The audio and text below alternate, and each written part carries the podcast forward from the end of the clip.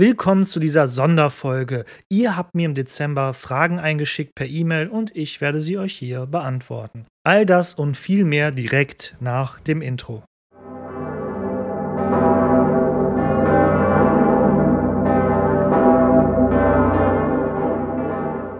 Zuerst einmal vielen lieben Dank für das Einsenden eurer Fragen. Es tut mir leid, dass es jetzt wirklich bis Ende Januar gedauert hat, dass ich es beantworte, aber es kam halt eben die Feiertage rum, dann mein Privatleben und eigentlich wollte ich das auch im Dialog hier machen mit meiner besseren Hälfte, dass sie die Fragen vorliest und wir im Dialog darüber reden, über eure Fragen, aber das geben unsere jeweiligen Terminkalender nicht her. Deshalb mache ich das jetzt wie gewohnt hier im Monolog mit euch und keine Sorge, die reguläre Folge am kommenden Montag kommt natürlich. Das wird jetzt nicht durch diese Sonderfolge ersetzt. Und ich würde einfach sagen, ohne langes Intro, ohne langes Rumgeschwafel, kommen wir doch einfach zu euren Fragen und dann zu meinen jeweiligen Antworten dazu. Ich habe mich entschlossen, in Anlehnung an einen sehr erfolgreichen deutschsprachigen Geschichte-Podcast, eure Vornamen zu nennen. Ich finde, daraus wird man ja nicht ableiten können, wer genau ihr seid. Ich hoffe, es geht in Ordnung. Falls nicht, gib mir eine kurze Nachricht und ich ändere das. Aber ich wollte euch jetzt nicht hier mit Nummer 1, Nummer 2, Nummer 3 betiteln. Deshalb zur ersten Frage oder zur ersten Frage, die ich hier beantworten möchte, die von Anne kommt. Und bei Anne weiß ich zum Beispiel, dass ich ihren Namen nennen darf. Aber sie hat mich gefragt, wie hast du deine persönlichen Herausforderungen und Hindernisse 2022 überwunden? Was hat dir geholfen? Wie bist du das angegangen? Du hattest es in deiner Folge erwähnt, Zitat, ich bin öfters über meinen Schatten gesprungen, Zitat Ende. Und das hat mich neugierig gemacht. Liebe Grüße, Anne. Liebe Anne, vielen Dank für deine Frage und ich hoffe, man hört nicht den Baulärm, weil irgendwer hier kriegt gerade neue Fenster im äh, Gebäude. Was ich damit meinte war, als ich meinen Podcast angefangen habe, da habe ich es immer im kleinen, stillen Kämmerlein gemacht und dann immer also nur für mich getan so. Ich wollte einen Podcast machen, der mir persönlich gefällt. Mir persönlich, äh, so wie ich ihn gerne selber hören würde, wenn ich nach einem Podcast über Kölns Geschichte suchen würde. So. Und ähm, das habe ich dann immer gemacht, alle drei Wochen, gelesen, bla bla, rausgebracht und so weiter. Nie groß beworben, nie groß drüber gesprochen. Anfangs nicht in meinem Freundeskreis gesagt, nur meine bessere Hälfte wusste davon. Also auch meine Eltern wussten es anfangs nicht. Weil, warum? Das Imposter-Syndrom oder auf Deutsch übersetzt das Hochstapler-Syndrom mich natürlich plagte, wie glaube ich fast alle, die Content createn, sei es auf sei es ein Podcast, eine Homepage, ein Blog oder YouTube etc. So und das ist natürlich absoluter Blödsinn und zum Glück bin ich irgendwann mental da rausgekommen, als ich merkte, wow, die die Zuhörerzahlen wurden erst zweistellig, dann wurden sie dreistellig, inzwischen sind sie vierstellig geworden. Und das mag in heutigen TikTok-Zeiten vielleicht nicht viel sein, aber ich stelle mir halt immer vor, bei jeder Folge, dass ihr dann alle in einem riesigen Saal sitzt und mit eben jetzt bereits vierstelligen Abrufzahlen ist das eine ganz schöne Menge, die ich mir vorstellen kann. Und das Tolle am Podcast, also ich weiß, ich schweife gerade ab, ist, dass es ja eigentlich ein anachronistisches Medium ist, weil schaut mal, YouTube-Videos müssen schnell und schnell geschnitten sein, actionreich sein. TikToks dürfen nicht und äh, Instagram Reels dürfen nicht länger als 15 Sekunden sein, weil sonst swipet die Person schon direkt weiter. Selbst die klassischen Medien haben immer reißerische Überschriften und so, damit die Leute auch auf den Beitrag klicken in den Online-Medien oder so. Selbst Zeitungen, ganz altmodisch, haben immer jetzt reißerische Titel, damit man sie kauft, obwohl das haben sie, glaube ich, schon immer getan. Aber wie gesagt, das ist eine so schnelllebige Zeit geworden, weil wir ja mit so viel Information überflutet werden. Also wenn ich früher Infos bekommen wollte, bin ich in meine Stadtbibliothek in Nippes gegangen, um dann mir das Wissen anzeigen. Heutzutage greife ich in meine äh, Hosentasche und habe ein Smartphone in der Hand und kann jetzt nicht tiefgründig, aber sehr viele Informationen in sehr vieler sehr viel kurzer Zeit konsumieren. Ob das immer so äh, gute Informationen ist, ist eine andere Frage. Aber wie gesagt, Podcasts sind etwas Anachronistisches da setzt sich eine Person hin. Ich weiß, meistens nutzen Leute das zum Einschlafen, zum Putzen, zum Kochen, beim Autofahren. Das mache ich nämlich alles übrigens mit Podcast.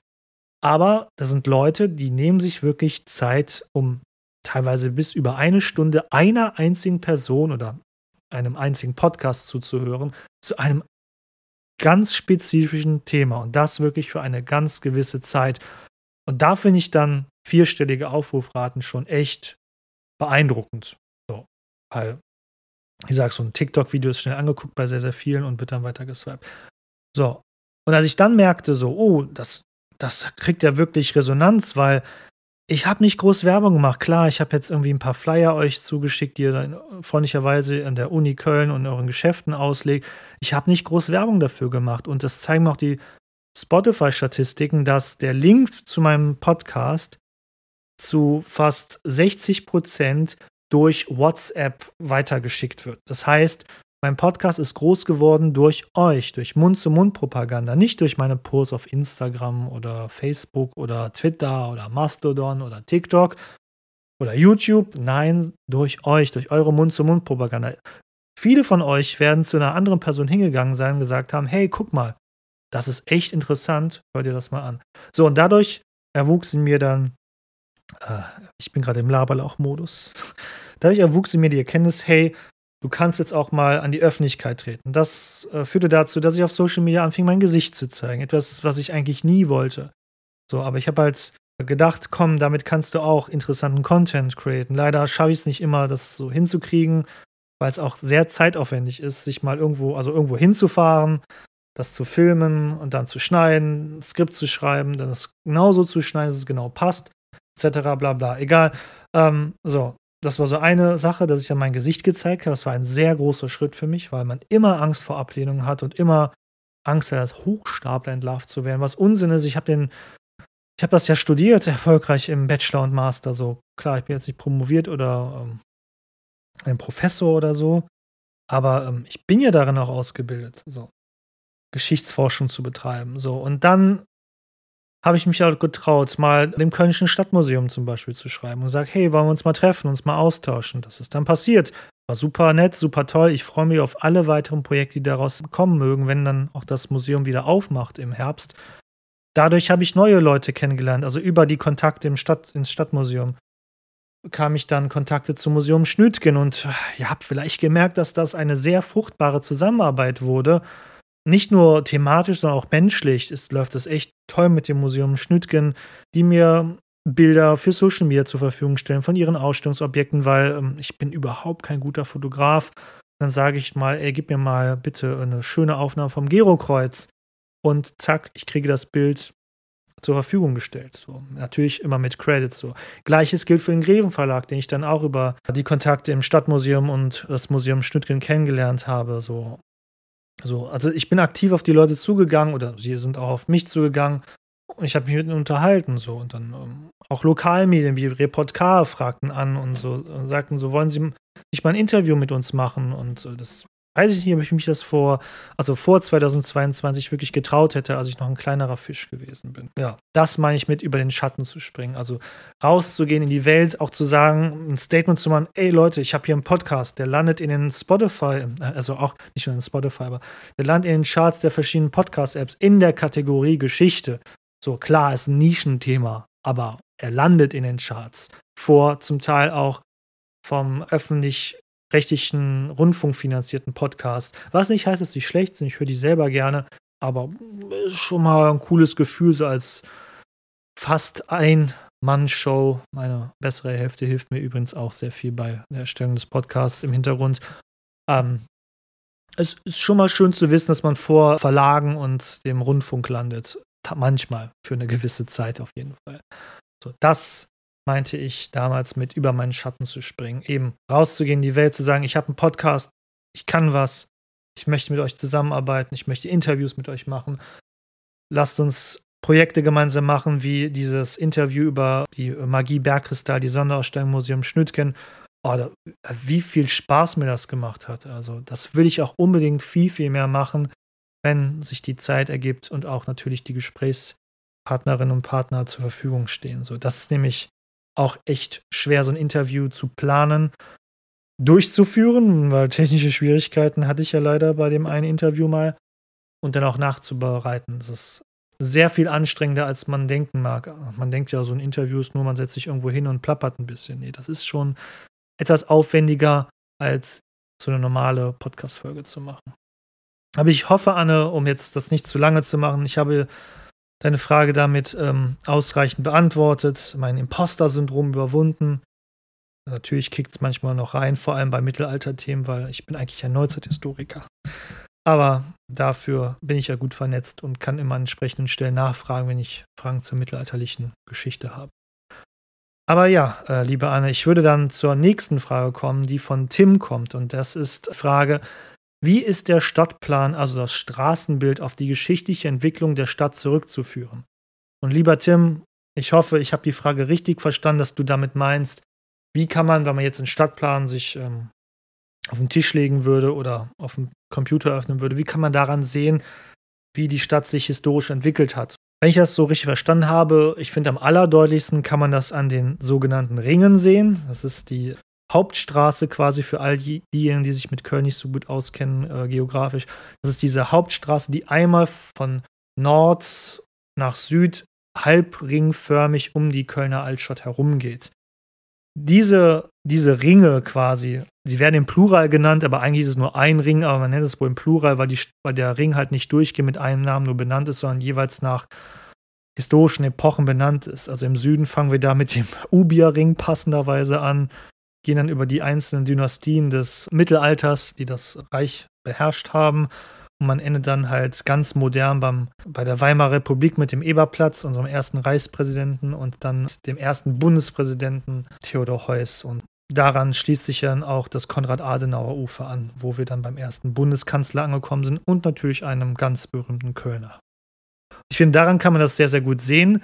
Die Ringe liegen nicht genau dort, wo die mittelalterliche Stadtmauer war, die ja wirklich vom 12. bis 19. Jahrhundert quasi die Stadtgrenze darstellte die äh, Stadtmauer war meist, also was heißt meistens, die Stadtmauer war parallel immer eine Straße weiter stadteinwärts. Also wenn ihr dann zum Beispiel am Rudolfplatz steht, wo die Hahntorburg steht, da könnt ihr das ja dann auch sehen. Ihr seht ja, die Torburg steht ja wirklich nicht auf den Ringen selbst. Wäre ein bisschen doof für den Verkehr und die Straßenbahn, die dort durchrollt, sondern steht natürlich etwas weiter stadteinwärts. Und wer dann eben durch die Straße Friesenwall gehen würdet, und der Name ist dann hier halt auch Programm, dann würdet ihr de facto quasi auf der alten mittelalterlichen Stadtmauer entlanglaufen. So gleiches seht ihr dann auch weiter in der Südstadt, wenn ihr dann in der Nähe der Ulrepforte seid, wo ich auch lange, also was lange Zeit, eine Zeit lang gewohnt habe. Da seht ihr ja auch die Stadtmauer, die Ulrippforte und natürlich auch die Severinstorburg am Klotwigplatz. Die liegen alle immer ein bisschen weiter stadteinwärts. Aber so gesehen, die Ringe zeigen ganz deutlich an, wo einst eben die Grenze zwischen dem, dem alten Köln und dem neuen Köln war. Die römische Stadtmauer ist eigentlich auch noch ziemlich gut topografisch, wenn man das so nennt, topografisch, noch ersichtlich, weil die Straßenzüge fast komplett erhalten sind. Also am deutlichsten, finde ich, sieht man das jeweils im Norden und im Süden. Im Süden, vor allem wenn ihr am Heumarkt startet, dann nach äh, Süden geht, und das ist keine Schleichwerbung, aber ich nenne es jetzt einfach, weil es dort steht, wenn ihr Richtung Malzmühle geht, wo Mühlenkölsch ausgeschenkt wird, und dann in die Straße Mühlenbach, Blaubach und äh, so weiter entlang geht, dann geht ihr quasi, und diesmal wirklich genau, auf der römischen Stadtmauer entlang. Und ihr seht auch den Schlenker, den die Straße so macht, weil sie halt eben dem, direkt dem Verlauf des äh, Duffesbachs folgt, dem Bach, den die Römer in ihrer Zeit eben umgeleitet haben nach Köln hin und auch kanalisiert haben. Und den Dufesbach gibt es lustigerweise immer noch. Er ist aber heutzutage unterirdisch und kanalisiert und fließt in den Rhein. Bei Niedrigwasser könnt ihr sogar den Ausfluss des Dufesbaches sehen, äh, von einem anderen Rheinufer aus, von Poll aus, äh, von Deutz aus. So im Norden genauso. Vielleicht kennt ihr mein super erfolgreiches Reel-TikTok-Video zur Tiefgarage und am Kölner Dom, wo der Verlauf der nördlichen Stadtmauer ist, aber eben auch, wenn ihr dann der Komödienstraße slash Zeughausstraße folgt, ey, da seht ihr ja tausende Überreste der römischen Stadtmauer. Mal äh, schön präsentiert, mal nicht. So, und da gibt es dann auch die Straße Burgmauer und da ist halt eben auch der Name Programm. Hier habt ihr halt wirklich die nördliche Grenze der römischen Stadtmauer. Bei der Burgmauer selbst, nahe des Kölner Doms, den Turm, der auf dem Fundament des römischen Wachturms steht. In der Nord-Süd-Fahrtkreuzung habt ihr den Lysolf-Turm, leider etwas versteckt und als öffentliche Toilette missbraucht stehen. Dann kommen wir zum Zeughaus, wo sich kürzlich noch das Kölnische Stadtmuseum befand. Da habt ihr den Römerbrunnen, der eben auch auf einem Turmfundament gebaut ist und auch ein Teil der römischen Stadtmauer benutzt. Das Zeughaus selbst, was auf römische, der römischen Stadtmauer erbaut ist und dann westlich davon ja auch oberirdisch noch ein Teil der römischen Stadtmauer verlaufen, bis wir dann, was dann die Nordwestecke des römischen Kölns darstellt, dann zum sogenannten Römerturm kommen. Es gab natürlich mehrere römische Stadttürme, aber dieser ist halt wirklich besonders gut erhalten. Der bildet dann so die Nordwestgrenze. So im Westen hin ist es leider etwas schwieriger, die Mauerreste zu entdecken. Da müsst ihr einfach dann von Nord nach Verzeihung, von Nord nach Süd der Straße folgen, die übrigens dann auch wieder weitestgehend der, dem ehemaligen Verlauf der römischen Stadtmauer folgt. Da seht ihr dann immer so wieder Reste, die so in Häusern eingebaut sind oder eben so eine Art Vorgartenmäuerchen sind. So. Und am allerschwierigsten finde ich ist es dann im Osten zu sehen. Dort ist halt die römische Stadtmauer leider so gut wie komplett nur noch unterirdisch äh, sichtlich, wie zum Beispiel am Kurt-Hackenberg-Platz, äh, wo dann das eine Hafentor zu sehen ist oder so. Ne? Also da ist es halt wirklich eigentlich nicht mehr sichtig. Vor allem, weil ja schon in spätantiker Zeit die Stadtfläche sich nach Osten hin erweitert hat unter Konstantin dem Großen und dann äh, eben zu dieser Hafenvorstadt wurde, was wir irrtümlicherweise als die Altstadt bezeichnen, obwohl die Altstadt direkt am Rhein eigentlich äh, noch nicht ganz so alt ist wie halt die Areale um Hohe Straße und Schildergasse. Ja. Ich hoffe, das hat deine Frage so weitestgehend beantwortet. Klar, wir wollen die anderen Stadtteile nicht außen vor lassen. Wir sehen halt an so Stadtteilen wie Mülheim, Ehrenfeld, Nippes, äh, Lindenthal, Zollstock, Porz, dass sie in ihrer Struktur eigentlich eigene Orte sind. Ich meine, das waren sie ja auch. Eben eigentlich eigene Städte bilden und das hat halt auch oder eigene Ortschaften bilden, was ja, wie ich es jetzt wiederhole, auch waren und das auch dazu beiträgt, dass wir halt sagen, Köln ist nicht eigentlich eine Großstadt, sondern ein riesiges Dorf mit 86 kleinen Dörfern, ne, die halt eben die Kölner Stadtteile darstellen. Ja, ähm, ich hoffe, damit habe ich deine Frage, lieber Tim, ausreichend beantwortet. Kommen wir zur nächsten Frage von Torben. Er schrieb, Moin Willem, warum hast du mit einem englischen Podcast angefangen? Intuitiv hätte ich immer gesagt, dass Deutsch bei einem Podcast über eine deutsche Stadt eine viel größere Reichweite hat. Ja, lieber Torben, da gebe ich dir recht. Also ich habe gerne schon vorher selber Geschichtspodcasts gehört. Vor allem, es dürfte kein Geheimnis sein, es ist Mike Duncans The History of Rome, wo man natürlich dann die Inspo für hatte, für das Format meines Podcasts und so. Und mein englischsprachiger Podcast nimmt ja auch wirklich direkten Bezug dazu. The History of Rome und The History of Cologne, natürlich nicht The History of Rome. Und es war ja, es ist ja schon ein etabliertes Genre. Es gibt The History of China, The History of Byzantium, History of the Germans, mit dem ich ja in der englischsprachigen Version auch schon ein schönes Gespräch geführt habe, was mir wirklich sehr, sehr gut gefallen hat. Ich muss ihn unbedingt nochmal sprechen irgendwann meine Idee war, die ich auch heutzutage noch verfolge und das auch der Grund ist, warum ich den immer weitermachen werde, war Köln auch einem internationalen Publikum zu öffnen, das Köln eigentlich nur kennt als, ah, das ist eine Stadt, da halte ich mal kurz auf dem Weg nach Heidelberg oder Berlin oder München an, um mal kurz auszusteigen, in einem Brauhaus zu versacken, was absolut in Ordnung ist. Ich mag unsere Brauhäuser, die Touri-Fallen sind ehrlich gesagt auch sehr gerne. Gehe ich auch gerne äh, mal so privat hin. Mache ein Bild vom Dom und dann springe ich auch wieder in den Bus hinein und fahre weiter. So. Und das finde ich schade, weil Köln ist mehr, und so sehr ich den Kölner Dom liebe, aber Köln ist mehr als nur der Kölner Dom.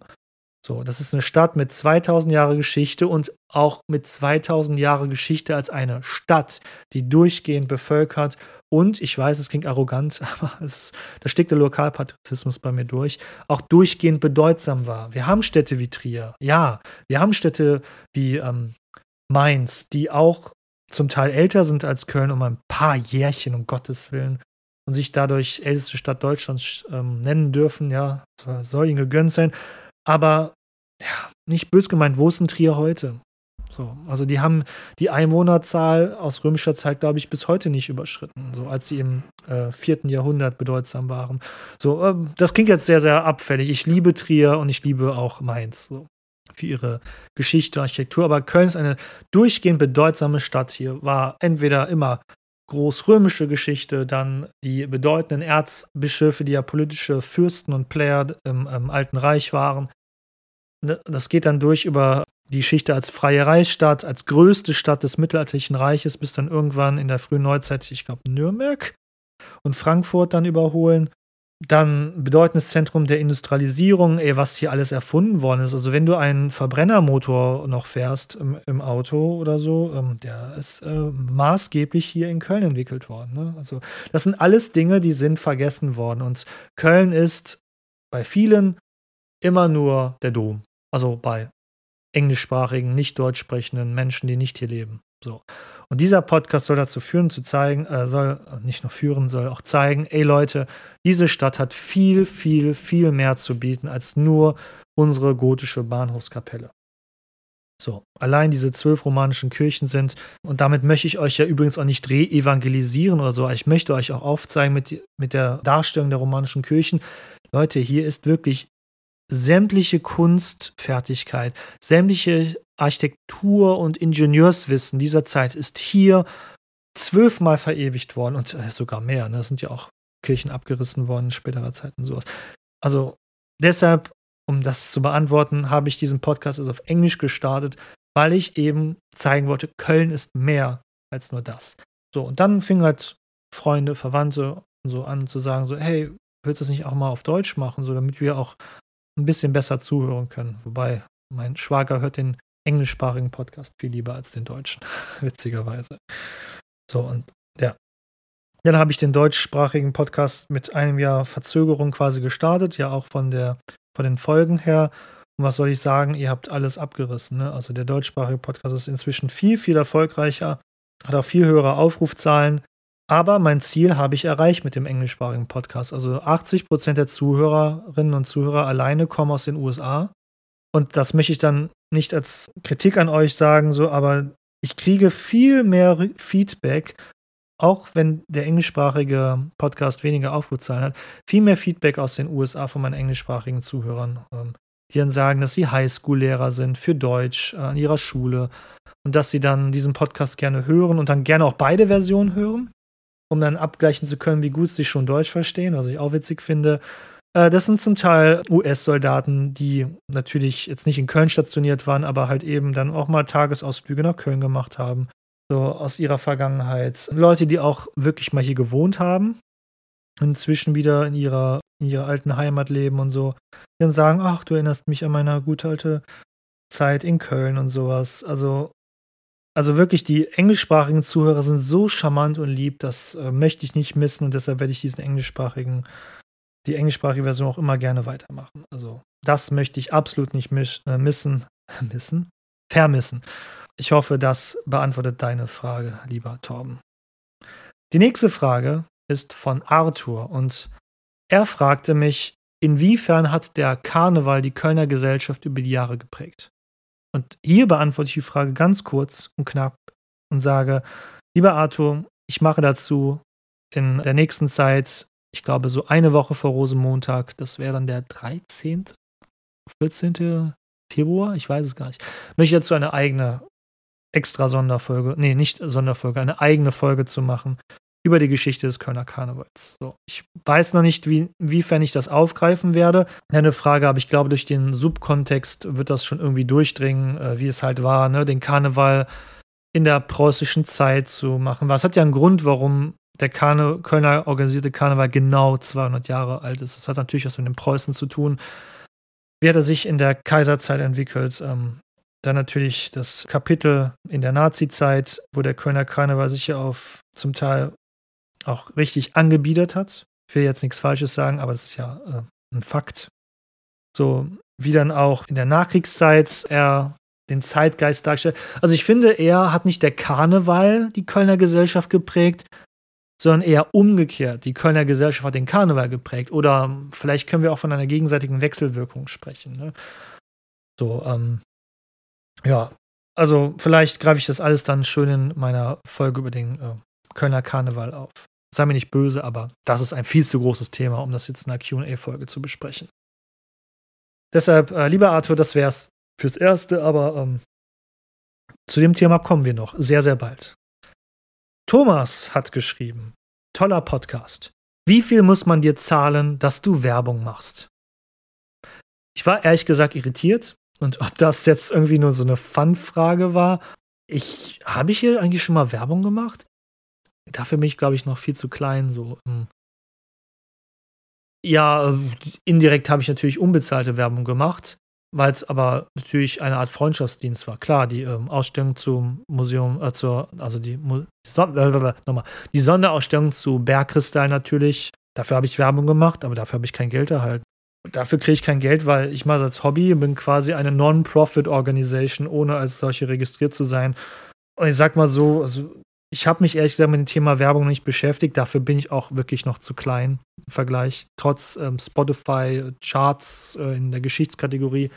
Ich sag mal so, jetzt Werbung zu machen für ein Massagegerät, wie es manche andere Podcasts machen, also nicht böse gemeint, aber ich glaube nicht, dass das irgendwie zielführend wäre für, ähm, für ähm, mein Publikum. Ähm, also das heißt, wie viel muss man jetzt zahlen? Ich stelle die Frage mal andersrum. Wie viel hast du denn, um äh, dass ich dann Werbung für dich mache? Ich weiß ja gar nicht, für was ich äh, Werbung machen soll.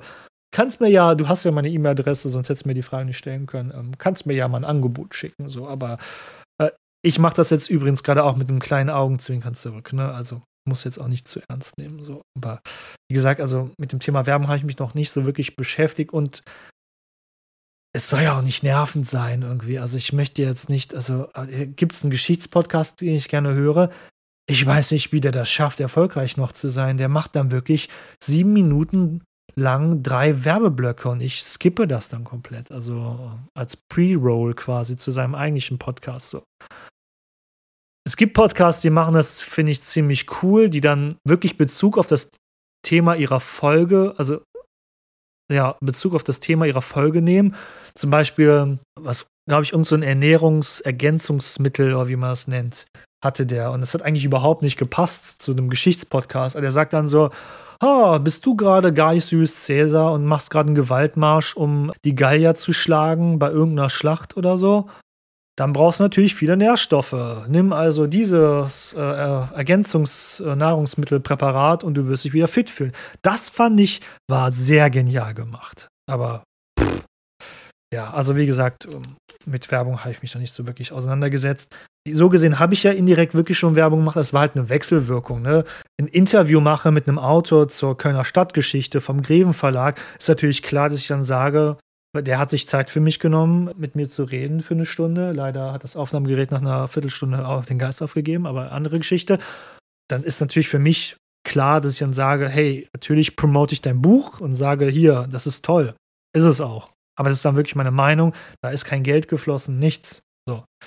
Also, wie gesagt, mit klassischer Werbung habe ich mich noch nie auseinandergesetzt und oh, habe ich auch erst gesagt noch keine Angebote zu bekommen. Die nächste Frage kommt von Jan. Und er, er äh, stellt eigentlich eine ziemlich äh, verständliche Frage, die man von so einem QA erwarten könnte. Er fragt, wie lange brauchst du ungefähr, um eine Folge vorzubereiten und nutzt du überwiegend Bücher oder das Internet? MFG, der Janus Kölle. Ja, Janus Kölle. Ich habe irgendwie das Gefühl, dass ich, dass ich dich kenne.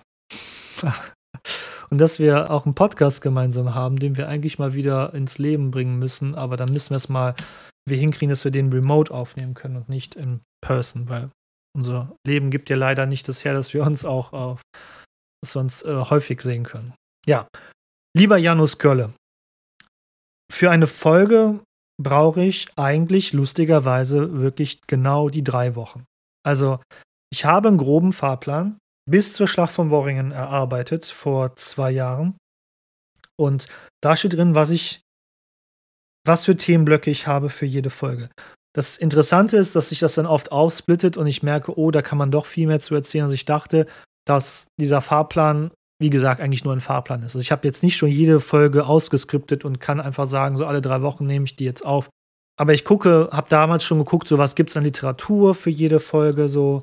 Da kann man in das sogenannte bekannte äh, Rabbit Hole gelangen. Also, wenn es eine Stadt gibt, über die Geschichte geschrieben und erforscht worden ist, im deutschsprachigen Raum, habe ich mir sagen lassen, auch vom Greven Verlag, ist es Köln und Basel, interessanterweise. So. Kaum eine andere Stadt im deutschsprachigen Raum, neben Köln und Basel, äh, also neben Basel, hat so viel Geschichtsforschung und auch Literatur und ähm, also eben wie Köln. So. Und da muss man dann halt auch merken, ey, wenn ich wenn ich so einen Run durch die Geschichte mache, alle drei Wochen, und für viele ist vielleicht alle drei Wochen viel zu lang, bis die nächste Folge rauskommt, aber für mich ist das sehr anspruchsvoll. Also, ich weiß immer grob, was passiert ist in der Kölner Geschichte, aber wenn man dann doch in Medias Res geht, stellt sich heraus, dass es doch dann sehr komplex ist. Mein, okay, also mein, also der, der Ablauf ist dann meistens so, meistens geht das Hand in Hand über. Also der Tag, wo eine neue Folge rauskommt, geht eigentlich schon der ganze Montag in meiner Freizeit. Ich mache das ja alles übrigens als Hobby. Ne? Manche denken ja, ich mache das hier beruflich. Ähm, geht schon meine Freizeit dafür drauf, erstmal das zu promoten, die Instagram, äh, Social Media Beiträge etc. vorzubereiten, zu machen, bla bla. Geht schon einen Tag weg so. Dann entspanne ich mich ehrlich gesagt sogar so ein paar Tage. Und dann so langsam merke ich so, wenn dann so die Woche vorbei ist, also schon eine Woche von den drei Wochen um ist, so, uh, ich muss ja jetzt schon nächste Folge wieder machen. So. Und dann fange ich an zu recherchieren, fange an zu lesen und so auch wie in Uni-Zeiten, ich schreibe eigentlich immer wild drauf los, was eigentlich nicht klug ist. Aber so habe ich es immer gemacht und am Ende ist das, was als fertiges Skript steht und als Notizen steht, gar nicht mal das, was ich am Anfang geschrieben habe. So. Und ja, also das ist mein Arbeitsprozess erstmal so. Dann entsteht ein Skript und meistens, leider, ist dann so in der, in der, in der Woche, bevor wieder eine neue Folge rauskommt, passiert eigentlich dann der, der Hauptteil, dass ich das Skript dann fertig geschrieben habe, weil irgendwann sage ich mir dann so, so, jetzt ist genug. Ne, du könntest ja ewig weiterschreiben, du könntest doch noch mehr Infos reinbauen und so. So, in der letzten Woche vor Release, da ist wirklich die Hauptarbeit so. Dann, dann fange ich an, das aufzunehmen. Das Schneiden dauert wirklich lange. Ihr müsst wirklich davon ausgehen, dass jede Sekunde, die ich aufnehme, dreimal so lange im Schnitt braucht. Also das heißt, wenn ich eine Stunde, oh Gottes Willen, eine Stunde aufgenommen habe, brauche ich drei bis vier Stunden, um das zu schneiden. So, und dann gehen da zwei Abende drauf, wo ich dann auf der Couch sitze mit dem Kopfhörer im Ohr und dann halt nicht mal PC spielen kann äh, oder äh, Netflix, äh, einen Streamingdienst konsumieren kann, um Gottes Willen, keine Schleichwerbung. Aber Netflix, wenn du äh, mich sponsern willst, ich bin dabei. Oder eine Serie über Kölns Geschichte machen willst, ich, ich, also ich, ich stehe zur Verfügung. Ähm, ja, das Schneiden dauert wirklich sehr lange und dann das Interessante ist, die, die ähm, Homepage-Blog-Einträge mache ich meistens sogar schon, während ich skripte. So, weil ich weiß ja, worüber ich reden werde und dann fange ich schon an, das alles rauszusuchen. Aber würde ich das auch erst am Ende machen, ich würde ja ja nicht fertig werden hier. Also, das äh, ging überhaupt nicht. Also, wie gesagt, der Arbeitsprozess ist in der ersten Woche dieser drei Wochen eher gucken, dass die neue Folge promot wird. Zweite Woche, also Skripten recherchieren. Dritte Woche ist Aufnahme, Schneiden, Vorbereiten und da hängt ja ein riesiger Rattenschwanz dran. Also da muss man die Homepage aktualisieren. Man muss ja auch ähm, das in die Podcast-Datenbank äh, hochladen. Man muss Patreon-Beiträge vorbereiten, die Homepage vorbereiten, Social Media vorbereiten. Ja, da, da ist schon, ich müsste eigentlich mal so eine Checkliste erstellen für mich. Vielleicht kann ich da effizienter arbeiten. So. Die, die zweite der, der zweite Teil deiner Frage war ja, was sind meine Quellen? Ja, ich könnte jetzt sagen, ja, ich nutze nur Bücher. Das Ding ist, ja, ich benutze auch das Internet, aber wirklich nicht so, wie, wie man es denken möge. Also Wikipedia ist bei mir überhaupt nicht, nein, absolut keine Quelle, wirklich nicht. Absolut nicht. Weil das, was ich euch hier erzähle, steht meistens nicht auf Wikipedia. Googelt mal Ezonen.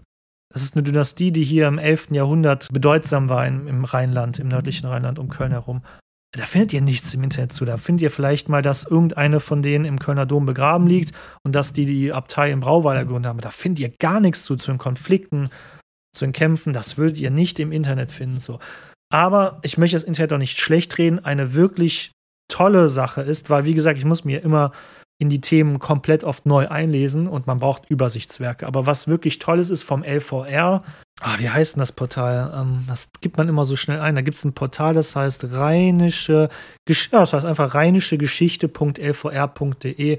Das ist wirklich ein tolles Portal, wenn man ähm, Literatur finden will, wenn man mal was zu Epochen wissen will.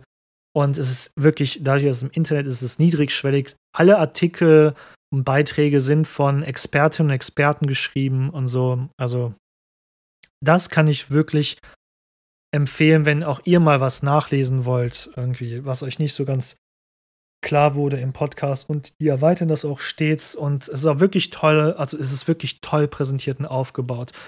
Gibt es noch andere Internetquellen, die ich gut finde? Ich glaube, ehrlich gesagt nicht. Also was andere Internetquellen, die ich halt gut finde, die nutze ich halt eher für Social Media, ne? Also wie das Greven Digitalarchiv vom Greven Verlag oder so. Das hilft mir halt eher bei Social Media, obwohl die haben auch tolle historische Karten über Köln, die nutze ich schon für die äh, Blogbeiträge. Also doch, Grimm Digitalarchiv ist auch toll, aber eben halt als Bildquelle und nicht als äh, Textquelle. So.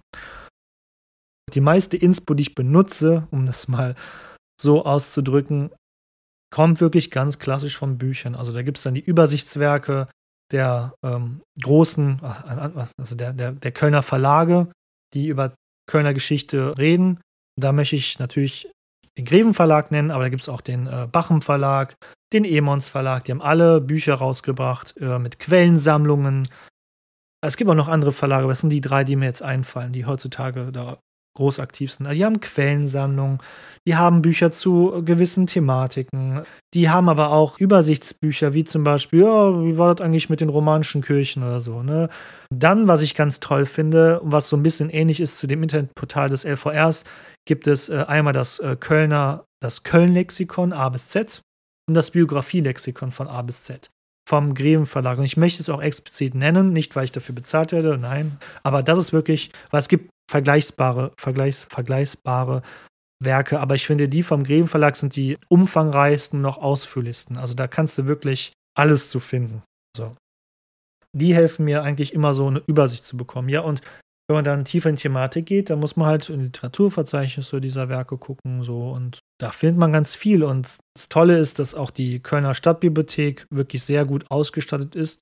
Viele Bücher, die ich auch habe, sind wirklich ausgemusterte Bücher, die aber oft noch sehr aktuell sind. So. Und ja, äh, Reselling-Plattformen nutze ich auch gerne, weil oft sind Bücher auch einfach nicht mehr im Handel erhältlich, weil sie halt eben schon ausgeschieden sind, obwohl sie immer noch ähm, wissenschaftlich relevant sind. Ja, und so habe ich wirklich eine, ich habe hier wirklich Bücher gestapelt vom Boden bis an die Decke liegen. Also das ist Wahnsinn. Äh, sehr zum Leidwesen anderer Personen, die hier in diesem Haushalt leben, um es mal vorsichtig auszudrücken. Aber ja, Bücher sind ein wesentlicher Bestandteil meiner Recherche. So. Weil, wie gesagt, über kaum eine andere deutschsprachige, also Stadt im deutschsprachigen Raum, habe ich deutschsprachig bisher gesagt, also fast über keine andere Stadt im deutschsprachigen Raum ist so viel geforscht und geschrieben worden wie über Köln. Also das könnt ihr mir wirklich glauben. Kommen wir zur Frage von Victoria, auch eine Person, wo ich glaube, dass ich sie kenne. Sie fragt, was ist dein liebstes mythisches Wesen und weshalb? Ja, ihr konntet mir jegliche Frage stellen, auch solche. Und mein Lieblingswesen ist der Drache. Ich mag Drachen, weil Drachen sind so vielseitig. Sie können klein, lieb und knuffig sein, so wie ein Tabaluga. Sie können aber auch groß und gewaltig und gefährlich sein, wie ein Smaug aus der Hobbit oder wie die aus Game of Thrones. Ach, Drachen sind einfach toll. Ich finde auch interessant, welche Symbolik sie in verschiedensten Kulturen darstellen. Und dann frage ich mich halt auch, und ich kenne mich damit leider wirklich nicht aus, gibt es auch eine tolle Folge vom Podcast Epochentrotter über den Drachen. Äh, der Drache ist halt in fast in jeder Kultur präsent. Und das ist ja auch Wahnsinn, wenn man bedenkt, dass verschiedene Kulturräume ja auch über viele Jahrhunderte, ja auch gar Jahrtausende voneinander abgetrennt waren. Aber in jeder Kultur findest du einen Drachen. Also ob jetzt hier in Europa, in Ostasien, in Indien oder in der neu, sogenannten neuen Welt, Verzeihung für meine eurozentrische Sicht hier, überall gibt es den Drachen. Und es ist interessant, in welch andere Ausprägung oder auch in welchen Epochen er wie verstanden worden ist. So bei uns ist er leider oft dämonisch und böse und gilt als Zeichen des Teufels, als ist die starke christliche Prägung für verantwortlich. Aber wenn ihr nach Ostasien schaut, kann Drache zwar auch böse sein, aber auch ein Mentor, ein Lehrer und auch ein Beschützer der Welt sein. Also was ganz, ganz anderes. Also lange Rede, kurzer Sinn, der Drache ist mein absolutes mythisches Wesen. Und ich glaube, das geht vielen anderen auch so. Weil so ein Hippogreif, ja, komm, ist nett, aber was kann der denn sonst so? so. Vincent fragte, Gibt es historische Romane zur Geschichte Kölns, die du empfehlen kannst, welche möglich, möglichst wenig anachronistisch sind? Jetzt muss ich leider was gestehen. Es gibt wirklich sehr, sehr, sehr viele historische Romane, die in der Vergangenheit Kölns spielen. Wirklich sehr viele. Man mag jetzt glauben, dass ich als Historiker sowas mag. Ich muss gestehen, ich bin da jetzt nicht so ein großer Fan von. Also mit einer großen Ausnahme von John Maddox Roberts, der diese SBQR-Reihe geschrieben hat über einen römischen ja, er ist kein Adliger, aber er ist halt in der römischen Oberschicht und erlebt so die Zeit, äh, wo die alte römische Republik untergeht und dann eben der Wandel hingeht zur Diktatur, also zur Diktatur Cäsars und dann hinübergeht in die Zeit von Augustus. Die Romane sind echt toll, aber pff, die haben natürlich nichts mit, die haben nichts mit Köln zu tun. Es tut mir wirklich leid, also ihr habt da kaum Erfahrungen mit. Ich weiß, dass Frank Schätzing mal über den Dombaumeister Gerhard geschrieben hat. Weil das war damals, als das Buch rauskam, oder als das Hörbuch besser gesagt rauskam, habe ich mein Praktikum beim Dombau Verlag, im Kölner Dombau Verlag und der Dombauhütte gemacht und der Dombauverwaltung. Und da habe ich ihn sogar getroffen. Aber da war ich halt, wie war ich da? 16 Jahre alt? Das war 2006, ist schon was her. Aber ich habe keine Ahnung, wie das Buch ist. Ich habe das nie gelesen oder nie gehört. So. Und das einzig, den einzigen historischen Roman, um es jetzt irgendwie versöhnlich enden zu lassen, den ich gelesen habe, war ja, ich habe ja den Bücherstab hier rumliegen, war Anno 1074, den es aber, glaube ich, auch nur noch im Gebrauchthandel gibt. Das Buch von Jörg Kastner, ja, Anno 1074, was eben um das Jahr 1074, haha, lustigerweise handelt, wie die Kölner Bürger äh, den Aufstand gegen den Erzbischof wagen, im Jahr 1074 eben. War nicht ganz okay, aber pff, ähm, ob das jetzt historisch so korrekt war, ich wage es leider zu bezweifeln. Ist aber ganz lustig zu lesen. Und nochmal als Hinweis, ich kenne den Autor des Buches nicht und ich weiß nicht mal, welcher Verlag ist es eigentlich gewesen. Äh, nee, mit dem Bastei Lübbe Verlag habe ich jetzt auch, auch, noch nie Kontakt gehabt. Also es ist keine Schleichwerbung. Das war so der einzige Köln-Roman, den ich mal in jüngerer Zeit gelesen habe, nämlich im letzten Sommerurlaub äh, in München. So, und dann gab es, glaube ich, kind Köln-Krimis für Kinder.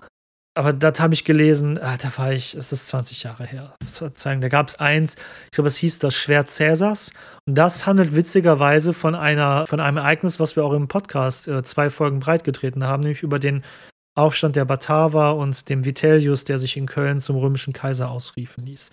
So, das könnte ich dir noch empfehlen, falls du etwas leichtere Lektüre lesen willst. So, ja. Aber Boah, wie das geschrieben war, weiß ich auch schon nicht mehr. Naja, egal.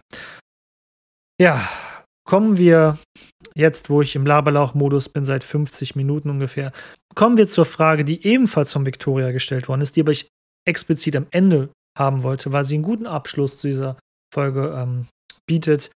Sie fragte nochmal, worauf freust du dich mit dem Podcast im neuen Jahr am meisten drauf? Und was wünschst du dir für den Podcast fürs Jahr 2023? Also ich erhoffe mir eigentlich, dass der eingeschlagene Weg bestehen bleibt, dass ihr weiterhin meine Folgen hören werdet, dass ich öfters dazu kommen werde, Leute zu interviewen, die was beitragen können zur Kölner Geschichte. Sorry für den kleinen Aufstoßer. Ja, ich weiß nicht, wie ich das ansprechen soll, aber was ich mir auch wünschen würde, wäre, dass auch ein bisschen der Podcast sich selber tragen könnte. Also der Podcast äh, verschlingt schon eine kleine dreistellige Summe im Monat. Und besonders jetzt gerade, wo ich auf Jobsuche bin und nein, ich nage nicht am Hungertuch, macht euch keine Sorgen, merke ich halt so, hm, klar, es ist ein Hobby, ich stelle euch das zur Verfügung und ihr gebt mir das Wichtigste, was ihr habt, nämlich eure Lebenszeit, diesen Podcast zu hören. Aber ich würde mich freuen, wenn der Podcast sich zumindest selber tragen würde. Und das Interessante ist, dass seit auch Beginn dieses Jahres ich schon allein über meinen PayPal-Link mehr Spenden erhalten habe. Nur in diesen 25 Tagen dieses Jahres schon mehr Spenden bekommen habe. Oder was ist Spenden? Das sind ja eher Trinkgelder. Weil ich kann euch keine Spendenquittung ausstellen als Privatperson, dass ich schon jetzt mehr Trinkgelder erhalten habe als im gesamten letzten Jahr 2022. Und das ist wirklich nett, weil diese dreistellige Summe, wie kommt die zusammen? Der Podcast-Kosten sind schon, äh, ich glaube, 25 Euro im Monat. Dafür ist es aber ein sehr, sehr guter Podcast-Anbieter. Ich nenne jetzt seinen Namen mal nicht, damit es nicht wieder als Schleichwerbung interpretiert wird. Dann muss ich meine Google Cloud bezahlen, weil ich kann das nicht alles auf eine Festplatte packen. Ich möchte es über, ich möchte überall drauf zugreifen können. So, das sind weitere Kosten. Homepage-Domain-Kosten kommen dazu. Um eine Homepage-Domain überhaupt frei wählen zu können bei WordPress, muss ich auch ein WordPress-Abo abschließen, das auch, ich glaube, 300 Euro kostet. Ja. Oder so, weiß es nicht. Im, Im Jahr gerechnet, aber das macht dann halt auch wieder so 20, 30 Euro im Monat. Dann Bücherkosten natürlich. Ich kaufe ja auch wirklich immer noch neue Bücher, nicht nur gebrauchte Bücher oder Stadtbibliotheksbücher zum Ausleihen. Ja, wenn man da mal ein Buch kauft, kostet schon mal dann 20, 30 Euro. Ne? Und so kommt man auf eine niedrige zweistellige Summe pro Monat. Und ich würde mich freuen, wenn der Podcast es irgendwann schaffen könnte, auf eigenen Füßen zu stehen. Mir ist aber halt auch klar, ich kann nicht einfach hinkommen und euch, zu euch sagen, ey, jetzt gib mir mal Geld, äh, ihr hört es doch. Nein, das kann man nicht machen, Gottes Willen. Das ist das Todesurteil eines Podcasts.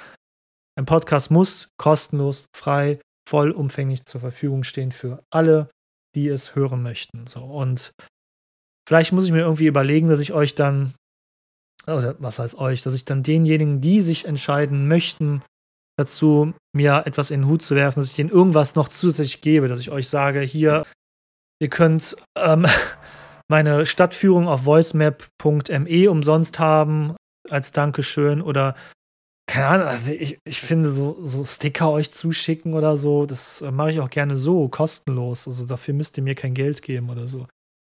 Dass ich euch sage, ihr kriegt ein T-Shirt umsonst, das, dafür muss ich mir, das, äh, sorry für die Verhaspler, ähm, sonst schneide ich die immer raus, aber hier möchte ich es mal live umgeschnitten lassen. So, und ähm, ja, vielleicht sage ich dann, ich schicke euch ein T-Shirt zu oder sowas, aber da muss ich mich auch mal schlau machen, wie man das machen kann.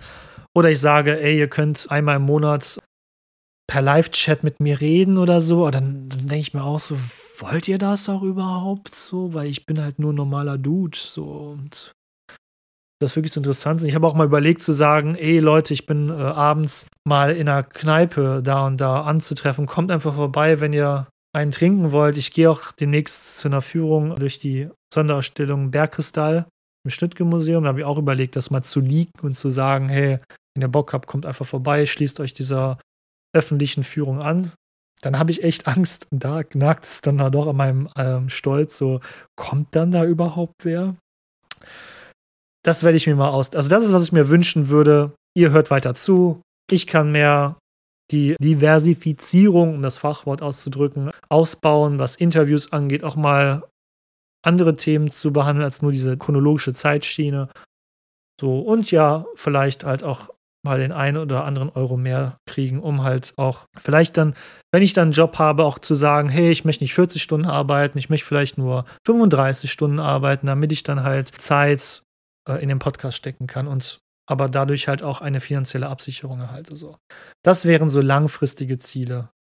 Aber wie gesagt, als es damals als Hobby angefangen hat, hätte ich nie gedacht, dass auch überhaupt irgendwer mal äh, dafür Geld geben würde oder dass das Aufrufzahlen jenseits von ein paar Dutzend sein werden. Also, wie gesagt, ohne Skript ist es halt schwer, das passend auszudrücken. Ich hoffe, ich habe das passend ausgedrückt. Und hüpft jetzt nicht irgendwie auf PayPal und spendet mir all euer Geld. Also, oh, könnt ihr machen, wenn ihr es euch leisten könnt. Gebt mir mal ein bisschen Zeit, das mal zu überlegen, wie ich das vielleicht machen kann. So, vielleicht kaufe ich mir auch bei irgendeinem Archiv Lizenzen für Bilder und bringe mal irgendwie einen Kalender raus am Ende des Jahres um ihn dann an euch zu verscherbeln. Ach, Quatsch. Äh, keine Ahnung, nein. Ich glaube nicht, einen Kalender machen werde. Aber vielleicht muss ich mir irgendwie Boni ausdenken und Benefits, ne, damit das passieren kann. So, das ist sehr weit abgeschiffen. Also ich wünsche mir, dass ihr mir weiter zuhört, dass der Podcast vielfältiger sein wird und vor allem, dass ich weiterhin sehr viel Spaß damit haben werde. Und ich habe wirklich sehr, sehr viel Spaß damit. Es ist es gibt auch irgendwie in meinem Leben, auch jetzt in der Zeit, wo ich nach einem Job suche, auch wirklich gut Struktur, ehrlich gesagt. Wenn man keine Struktur durch die Arbeit gerade hat. Ne? Also, ich wünsche uns allen sehr viel Spaß weiterhin mit diesem Podcast. Ich wünsche mir, dass ihr mir auch weiterhin gerne immer Feedback gebt, egal zu was, zum Podcast. Äh, das freut mich wirklich auch nach all dieser Zeit. Jedes Mal, wenn ich auf, in mein Mailfach schaue, auf Instagram und sehe, da ist eine neue Nachricht, wo jemand schreibt, hey cool, mag, was du machst, hab eine Frage, bla bla bla. Ich freue mich jedes Mal wie ein kleines Hündchen, äh, was ein Leckerli kriegt. Und das ist immer ein wirklich schönes Gefühl. Das würde ich mir mehr, sogar noch mehr hoffen, als irgendeinen Cent mehr zu erhalten dafür. Und damit würde ich sagen, haben wir, oh, oh mein Gott, wir sind fast bei einer Stunde. Damit würde ich sagen, haben wir doch ein schönes Portfolio an Fragen abgedeckt. Das können wir in Zukunft gerne nochmal machen, wenn ich denke, dass mal wieder genug Zeit vergangen ist, neue Fragen zu sammeln. An die Gewinner, die die drei Kalender erhalten haben, viel Spaß damit und gut, dass ihr noch den Januar nutzen könnt. Aber wie gesagt, schauen wir mal, wann wir das nächste Mal dieses Format wieder aufleben können. Am Montag, in nur ein paar Tagen, kommt schon die nächste Folge, wo wir durch das Köln des Jahres 1000 spazieren werden. Ich freue mich also, dich dann bald ähm, wieder zu hören, quasi als Zuhörerin oder Zuhörer in ja, aller Bälde, Balde, keine Ahnung.